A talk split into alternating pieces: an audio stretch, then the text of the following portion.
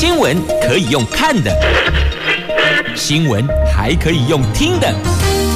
亲切的早安问候，专业的新闻分享，欢迎加入美英主持的 News Online，说新闻给你听。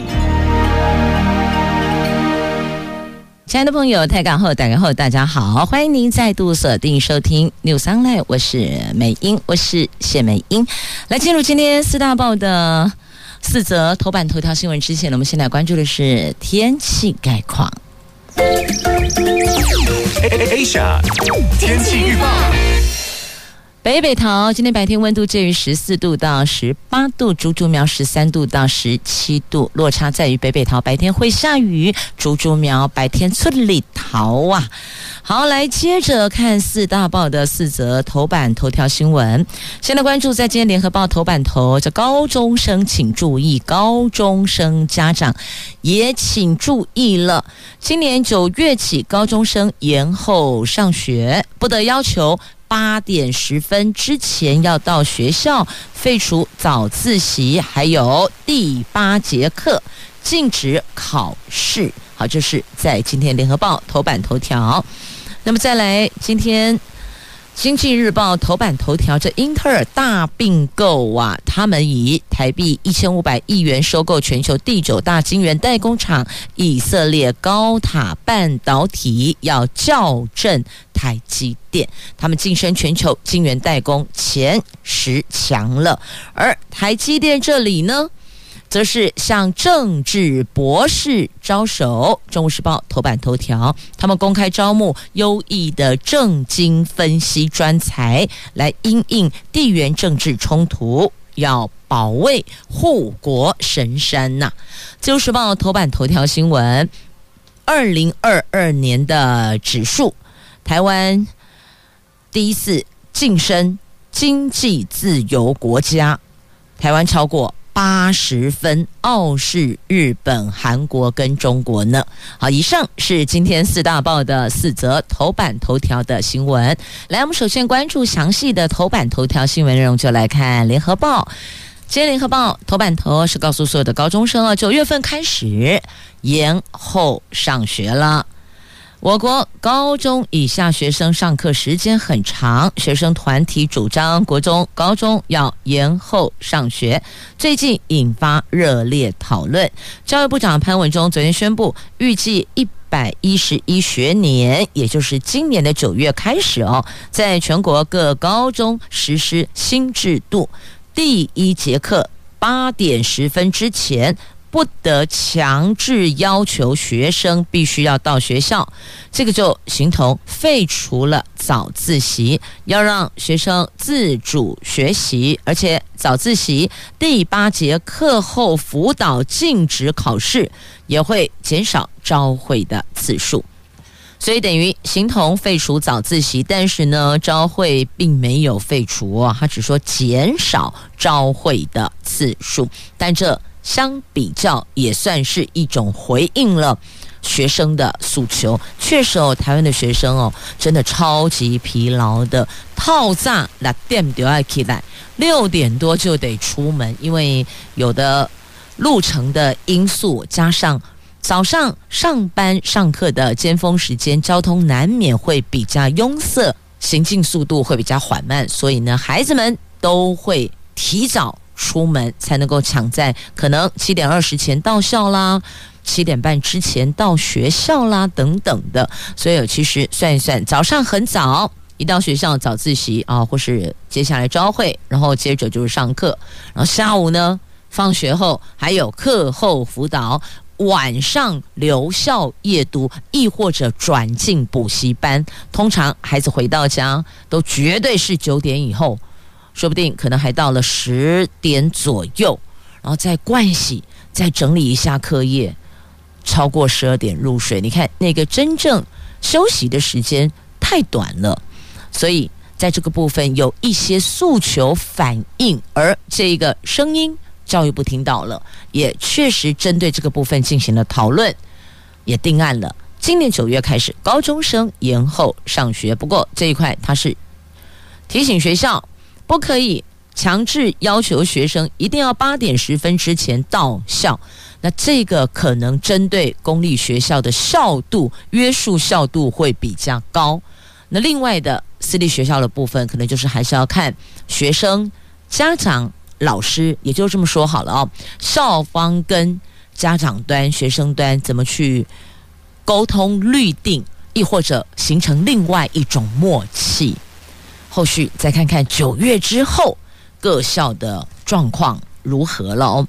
好，来看这个各界对新制这个新的制度哦，意见还是分歧的。学生团体肯定教育部的新制度，让学生上学放学不必这么的匆忙。全国中小学校长协会秘书长、新北市的安康高中的教师谢金城却忧心，不少高中生仍然是仰赖家长接送，预估还是有不少学生得。七点多就到校，因为家长先送孩子到学校，再前往公司上班嘛，所以怎么算来算去哦，大概也都是会在这个时间点内，恐怕还是会面临这个状况。那另外呢，因为整个延后。那校园管理，也就是校安问题呢？校园安全问题呢？那部分的县市教育局处长则是表示，希望跟教育部详细讨论，拧出参采各界意见的方案之后，我们再上路吧。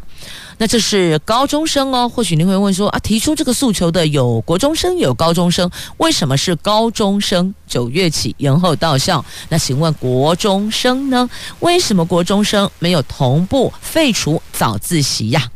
那高中生已经要步入成年了，要给予更多的自主运用、学习生活管理的机会，但是国中因为跟父母连结性高，才。部分跟进，也就是维持早自习，但是早自习跟第八节课也禁止考试。啊，这是教育部长回应各界在询问，那为什么国中生没有同步废除呢？他做了表述啊，确实啦，很多国中国小的学生哦，他在这个部分作息时间上跟父母的连结性是比较高的。那再来高中生。都快要成年了，即将要步入大学了，应该要学习一些管理自己的生活的机会了。那国教行动联盟的执行长王汉阳他说，国中。国小学生有家长接送问题，而且采学区就近入学，这个跟跨学区制度的高中是不赶快的哟。国中国小生相对可以睡饱一点再出门。那台北市金华国中家长会也表示支持国中维持现况，但是哦。全国中小学校长协会的秘书长谢金城校长说：“这恐怕会导致完全中学一校两制，这不容易同步管理国中、高中师生的作息哟。却是大家忘了、忽略了，一时忽略了完全中学，这还有学校涵盖了国中部跟高中部的，那这个部分的管理可能。”各校也要先提出一些可以预期上会碰到的问题，跟教育局或是教育部来讨论呐。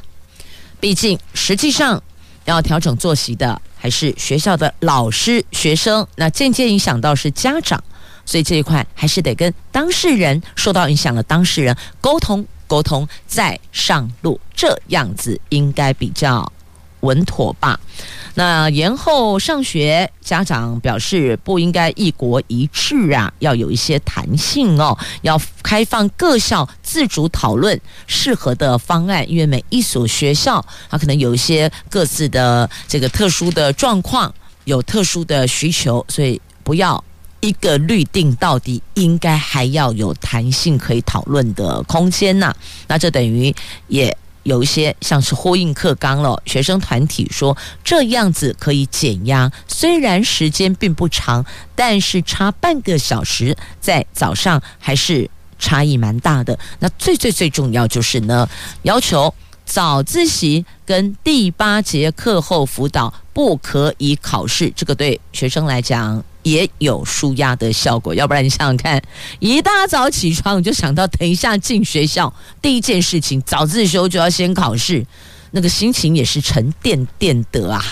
来，继续我们来关注《经济日报》与《中国时报》头版头条的新闻，这个跟台积电都有关系哦。《经济日报》是间接有关，为什么？因为英特尔是校正台积电，所以我要给你讲哦。我现在透过大并购晋升全球晶圆代工的前十强。那中时头版头条则是提出了台积电首度向。政治博士招手，他首度招募政治学博士啦，希望有优异的政经分析专才来因应地缘政治的冲突，目的就是要保卫护国神山呐、这半导体技术保卫战更需要专职的政经人才。这个话题在今天中时头版头、联合头版下方有。报道好，那么接着我们再来关注的是详细的头版头条的新闻内容。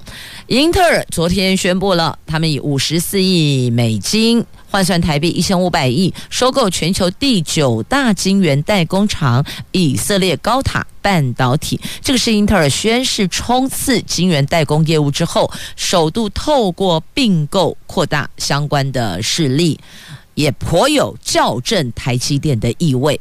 那业界人士分析呢，英特尔这次出手并购高塔，相当于是让英特尔走捷径，一举挤进了全球晶圆代工业的前十名，甚至还有机会可以一路挺进到第六位，挑战在晶圆代工的五哥。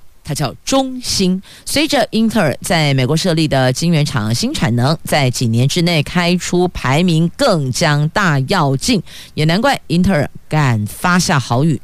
他们说了，二零二五年之前。要赶上台积电，要赶上三星等同业。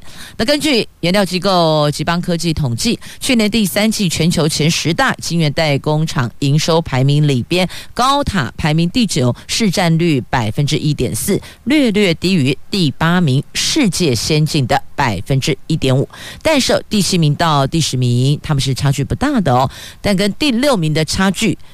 往前回往前拉也是大概一个百分点左右，所以等于说每一个名次中间差异很小，顶多也是一个百分点左右。那英特尔在声明中说，将支付每一股五十三美元现金给高塔，比高塔在二月十四号收盘价溢价将近百分之六十。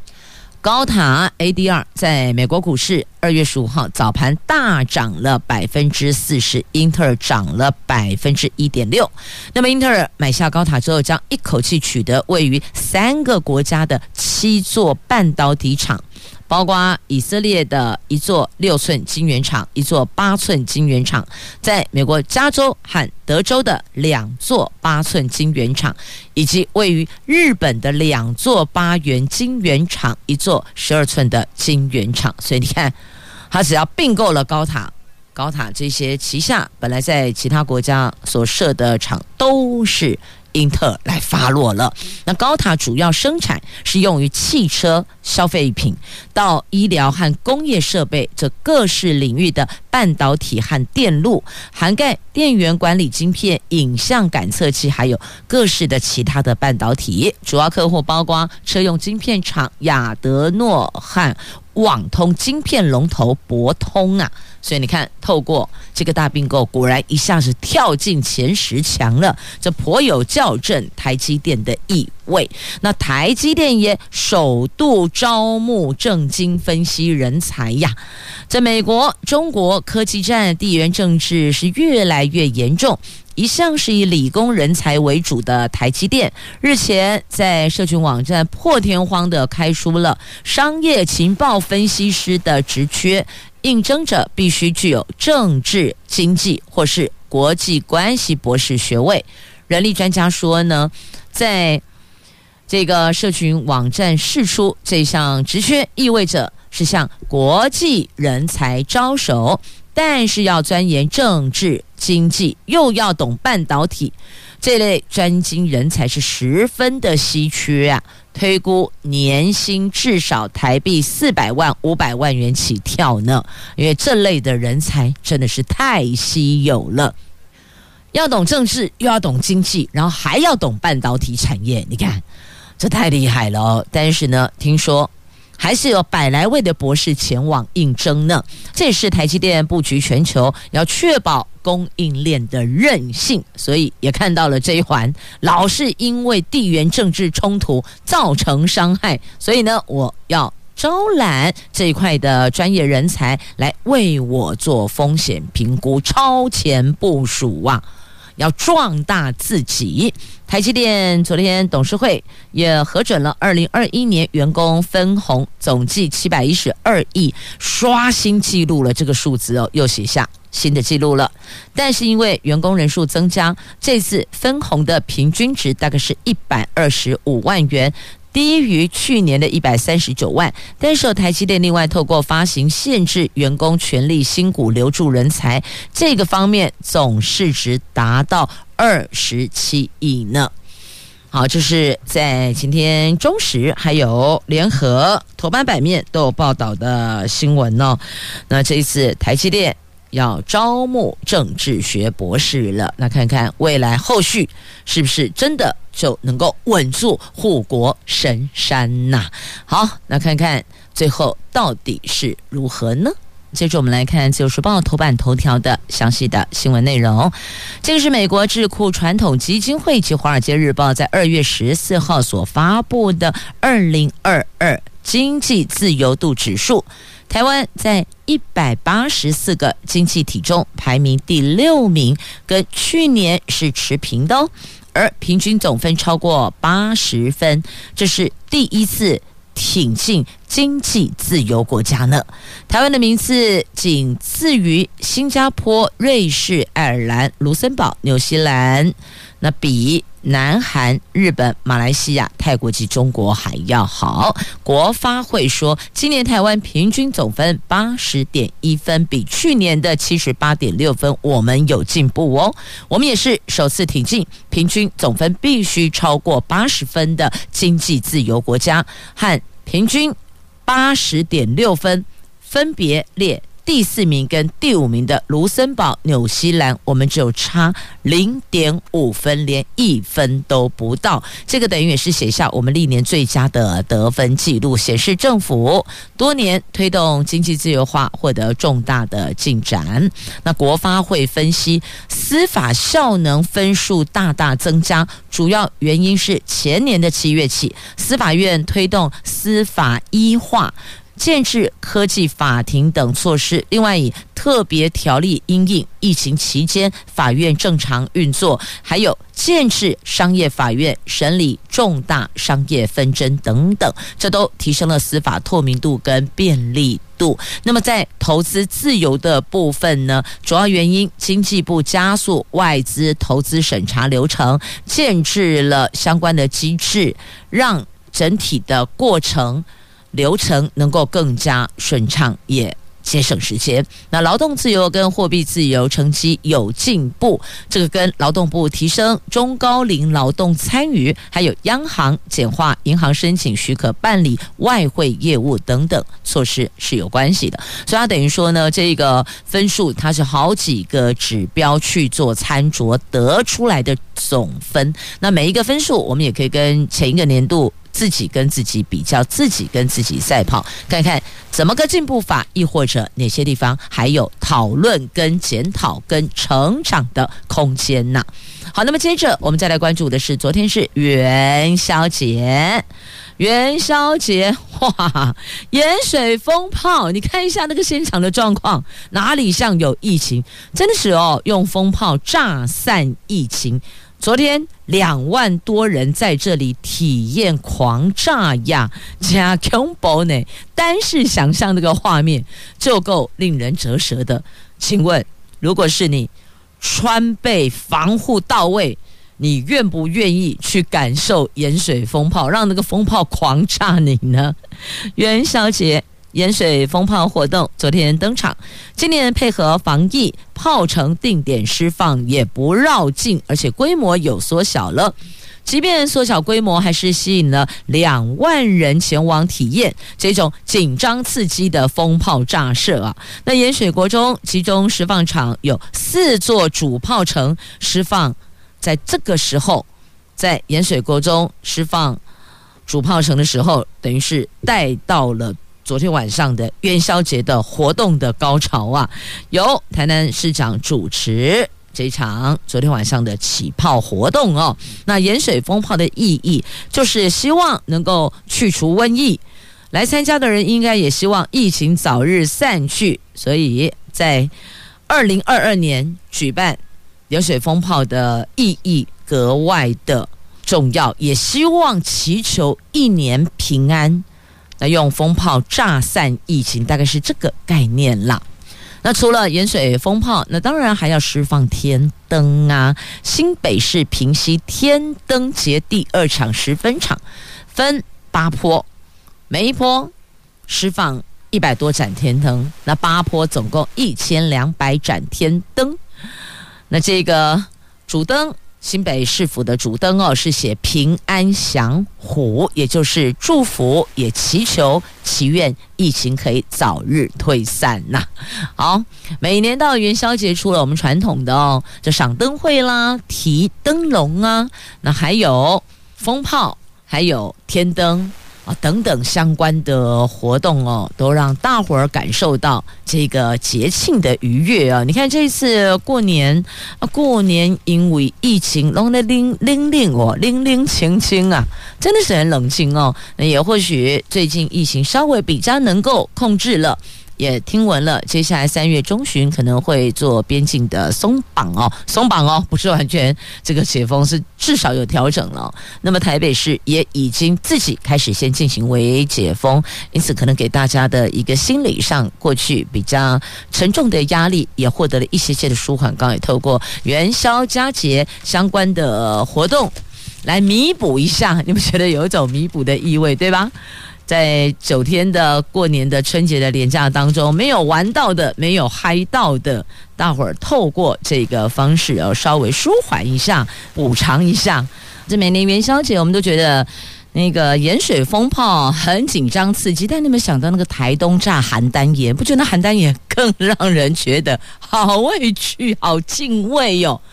赤裸上身站在那里。接受民众狂丢鞭炮，所以如果觉得风炮，你就觉得哎惊吓，那个邯郸爷呢啊，心存敬畏呀。好，节日总有相关的应景活动哦。好，啦啦啦啦，来再来看一下这郁金香加碎呢，也会让你看着看着就会哼起歌儿来了。这个是南投山林溪森林生态度假园区的樱花大爆发，有山樱、吉野樱、雾社樱、普贤象樱、大岛樱等，这个百花齐放，争奇斗艳，有红色、白色、黄色、橘色、紫色等，有十三万株的郁金香，所以你看有樱花，有郁金香，交织出一场绝美的花海盛宴。邀您可以揪团赏花样，则看到美丽的景致，心情也会跟着受到影响，也会好了起来。所以跟您分享，啦啦啦啦，看到花你也是会唱歌的啊！好，接着再来关注哦，这些家里有毛小孩的饲主们也会啦啦啦啦了。为什么？因为呢，公寓大厦原来有禁养令。就是禁止养宠物啦。那现在有民意代表跳出来了，希望能够废除。那当然也是中央也在修法了。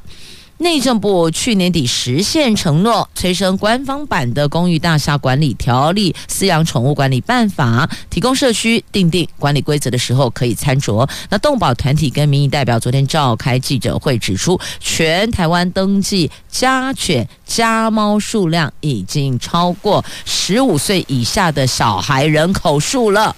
现在可以说是哦，这个养毛小孩多过养小孩，他们已经出现黄金交叉点，所以呼吁立法院这个会期要尽速的修正相关条例。这相关条例当中就有禁止养宠物，有这一环规定哦。营建署说，将会整相关提案纳入修正方向研议，兼顾饲养宠物的权益，还有照顾社区自治的精神。所以要如何兼顾，既让毛小孩的饲主可以有比较大的空间，但是你也不能够去影响到其他住户的生活品质。那不外乎就是两环嘛，一个。就是环境卫生的问题，另外一个就是声音的影响，声音分贝。有时候毛小孩有那个叫起来，是不是也会让其他的住户在安宁上面受到了干扰？所以四主在这两个点上，如果可以照顾得比较细致一些些，体贴到其他住户的需求，或许大家比较能够有共识呀。好，这个是有关呼吁政府要废除公寓大厦禁止养宠物的这一条规定哦，这个禁令啊，也真的发现了，现在好像养毛小孩的多过养小孩。你有没有发现，去卖场或是到一些公共场域场、公共场域，或是公园啦、百货公司卖场的，你们发现哦，那个。带着毛小孩出来逛街购物的，好像越来越多了，对吧？那呵护宠爱的程度啊，不亚于养小孩呢。来看看呢，这个目前全球都在关注的俄罗斯跟乌克兰的问题，他们到底会不会打起来呢？俄罗斯会不会入侵乌克兰呢？之前美国说，吼，哎。他会入侵，他会打乌克兰，就全球股市的东北调啊！那现在告诉您，喘一口气呀，稍微有舒缓了，这两国的危机有缓解，所以你看，股票市场最敏感，那个金融动荡就稍微回稳一些些了。俄罗斯宣布军队结束演习后撤离，那道琼早盘就因此。往上弹了四百点，油价跟黄金价格都走跌样。那边界部分的俄罗斯的军队返回驻地了。这美国媒体日前引据情资预告，俄罗斯很有可能在二月十六号入侵乌克兰。乌克兰总统也特地宣布要把这一天变成团结日，呼吁民众悬挂国旗、齐唱国歌来展示团结。而就在这个时间点，俄罗斯虽然很难得，他试出了以局势降温的。讯号，他的外交部长向普丁说，仍可以外交方式缓和危机。而乌克兰隔壁的这俄国的军区的部分部队也在完成演习之后开始返回常驻地，但大规模军演还是会持续的。只是他们有一堆的军队进驻在这里，总是要让乌克兰这难以。好好的，这个难以安稳的夜魅，所以呢，那现在告诉你，他们要返回驻地的，至少可以舒一口气哦，因为他们都说是演习呀，我要演习，然后在我跟你家的门口交界处，你不觉得很毛吗？那个演习，我跟你，你想想看，跟隔壁邻居，我们只有一墙之隔，对吧？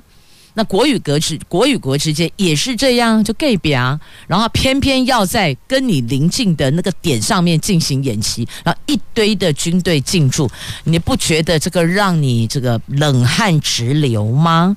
那现在看来，这两国的危机是有缓解的趋势了，所以呢，股市就往上翻扬了。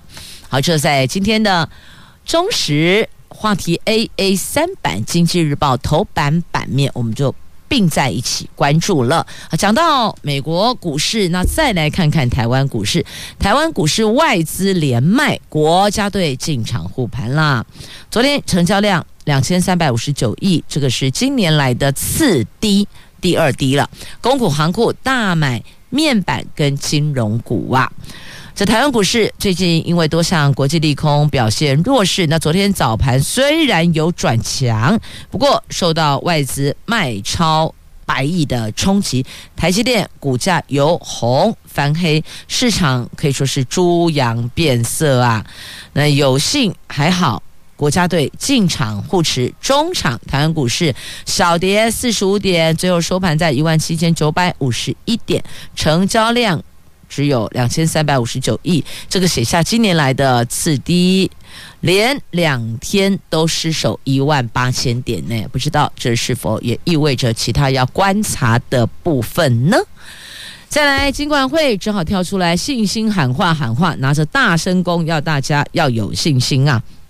昨天金管会邀请了四大证券周边单位召开会议，而且以三点信心喊话，指出台湾股市基本面健全，市场还没有异常。那即便俄罗斯乌克兰冲突短期造成了国际股市的波动，但最终还是会回归到经济。经济的基本面，尽管会会密切的注意市场的动态，适当时机点会采取必要的措施呢。好，说了个半天，还是没有说清楚、讲明白到底什么时候、几月几号做什么事情，只说适当时机点会做出妥适的安排。公所啊，立马听阿波一点公下面，但至少他有跳出来信心喊话了啦，稍微要安定民心一些些啦。就别让大家心情这么的浮动哦，这么的忐忑啊！好，来开放绕境游行，政治人物也可以跑团了。今天起适度松绑喽，这宗教集会防疫措施，本土疫情逐渐的获得控制，指挥中心宣布今天起适度的松绑春节期间的宗教场所及宗教集会活动的防疫措施，包括民选公职人员、政府官员。过去是说禁止跑摊，那宗教场所禁止饮食，那禁止提供签筒，让这个民众在那边聚集抽签等等，就是东西都不要直接接触啦。那还有容留人数限制等，全部都取消了。至于绕境游行，还有五百个人以上的宗教活动，将开放提报防疫计划，经过活动地点的地方政府同意之后，就可以。办理啊，其实这不喊松绑，也是有许多人自主就松绑了，他从头到尾没跟你遵循过，所以问过相关单位，他们说只有劝导，但没有罚则，只能说我们要求你这么做，但没有罚则。如果不是确诊者的话，因为现在的罚则都是针对确诊者才有罚则，非确诊者并没有的。好，那么再关注一下哦。这个在今天媒体报道，这既然讲到了政治人物，来看一下哦。这林佳龙喊话首都圈治理，难道要跳下来参选吗？好，那现在呼声最高的哦，这个台北市长的呼声最高的参选人选陈时中，他说。媒体问他：“阿里喜被酸打不起定啊？是不是民进党要提名你代表民进党参选台北市长呢？”他回答了八个字：“有恩报恩，有仇报仇啊！” 不会吧？你把台北市民放到哪儿去啦？这虽然说这不一定是您当选，但是哦，只要投入参选，是人人有机会当选，只是个个没把握一定会当选，对吧？嗯，还是要透过努力的哦。那卫福部长陈时中一直都是绿营参选台北市长的梦幻人选。不过前交通部长林佳龙他一席话，倒是透露出他是不是要跳下来了呢？他说，能够带领台北成为一个台湾首都国际城市的国际首长，需要具有足够精力。愿景跟格局的领导者，他自己也会一起参与这个过程，所以外界把他这一段话解读为他有浓厚参选意味呢，也让绿营台北市长人选出现林佳荣 PK 陈时中啊。虽然最后到底会是谁代表民进党，代表绿营角逐台北市长，目前还未知，只能说是备受关注啊。好，选举跟治理是不一样的哦。选举跟你处理疫情，那还是有很多地方是不一样的。毕竟疫情它是专业挂帅，对吧？一切业已要以他们的这个医护专业为优先的判断依据。但是哦，如果是政治的话，黑的不一定啊。政治没有准则啊，它也没有 SOP 呀，常常都是要灵机应变。所以脑袋要很轮转呢，反应要很迅速呢。来看现在外面的天气挺好的，我如果没有看错，那应该是阳光露脸了吧？看出去天色挺不错的，心情也跟着变好了。好，来接着关注，同样是跟这个参选有关的话题哦。虽然现在是二零二二年了，但二零二四转眼也到了。前总统陈水扁话中有话，他说，二零二四年的总统会有医师背景，但不是只有一个人啊。你看赖神，他是啊。啊，柯 P 也是啊，所以到底是在讲什么人呢？你看看哦，我国的总统啊，我们民选总统以来，这不是曾经担任过台北市长的，就是律师出身的。那前总统陈水扁昨天表示，二零二四总统应该不会有法律人啊，是不是有医师出身的？一定。我们三亚，那由于台北市长柯文哲跟副总统赖清德都是医师背景，陈水扁这一篇预言，外界解读赖清德有可能是代表民进党角逐大位的人选。但要问一下，那你把不是医师背景，也不是律师背景，也没有当过台北市长的郑文灿放到哪里去了？郑文灿越夜越忙碌呢？高秉佑哇感情，南北都有越来越多认同他的朋友，不管是党内同志，亦或者企业人士，越来越多了啊！你没有看到我们新到任的青年事务局局长喜香咪郎吗？她是陈明文的女儿呀。好，我一公告家。有智慧的自己想的。接下来我们再来关注《自由时报》头版版面这一则新闻呐、啊，要提醒开车的朋友你爱卡注意呀，要不然你会荷包大失血呀。因为并排停车可以连续举发哟，这是预告修正了裁罚基准。最快上半年会上路，就修正了财阀基准预告了。应该完整的说法是这样哦。啊，立法院去年十二月七号三读通过了《道路交通管理处罚条例》的修正案，正面表列四十六项可以提供民众检举的交通违规样态。交通部前天。预告修正子法，明定民众可以检举案件跟民众检举轻微违规案件，能以劝导代替举发，并排停车列入的连续举发的样态等等。目标是今年的上半年会实施哦。另外，执法也明定，未来没有严重危害交通安全、没有严重危害交通秩序，而且情节比较轻微的案件，民众检举之后，警方会用劝导的方式，避免动不动就开红单。那现行的道路交通管理条例当中，进行举发并排停车是不能够连续开罚的。那这一次执法修正也列入得连续举发。如果并排停车违规，而且驾驶人、汽车所有人、汽车买卖业者、汽车修理业者不在场或是没能将汽车移置的话，可以每两个小时举发一次，但交通部建议民众报警脱离是比较恰当的。如果是并排的话了，等于说有两个作为：第一个，你就举发他，还可以连续举发两个小时举发一次，六个小时可以举发三次。但是呢，长官建议啊，直接就脱掉了吧，你把它给拖走，才能够维持这一条道路的畅通秩序跟安全呢、持续的车辆停在那里。一直开罚单也无济于事啊，只是车主伤荷包，但是对于缓解交通拥塞的问题是没有一点帮助的。好，这是并排停车，要提醒您小心，接下来可能会连续举发了，而且这个上路的时程最快就今年上半年，今年上半年指的差不多就这个时间点了，所以看看接下来宣布的日期。推估啦，可能是三四月不无可能，因为现在已经二月中啦，所以最快也要三月。那一般来讲，缓和一下，可能四五月也是有可能的，但不会再继续的往下推迟了。好，那么再来关注哦，这餐饮业抢人下重本，你有听过吗？来应征工作送你餐券，怎么这么好？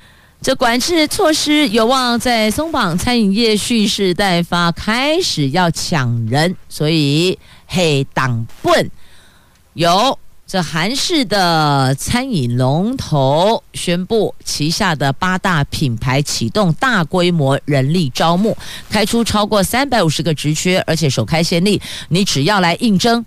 就送你总价值超过六千六百元的集团餐券，这个大手笔引发注目，也让这一波抢人大战的战火是越烧越烈呀。可是你要先弄清楚哦，他说送的是总价值超过六千六百元的集团餐券，他是不是有一些但书啊？譬如说你必须消费满五百才可以折抵一百，而且一次只限折抵一张，都有这种可能性。所以你说他是下重本吗？他也是很聪明的啊。我你来应征。即便没有被录取，但是送了你六千六百元的餐券，你可能反而成为我的消费者，来上门光顾，呃，来上门消费的顾客。等豆够好啊，探机。所以我要说的是，餐饮业者多聪明啊！所以其他也可以学习学习，参考参考喽。好，来看一下时间。必须要说声感谢，朋友们收听今天的节目，我是美英，我是谢美英，祝福你有愉快而美好的一天，我们明天空中再会了。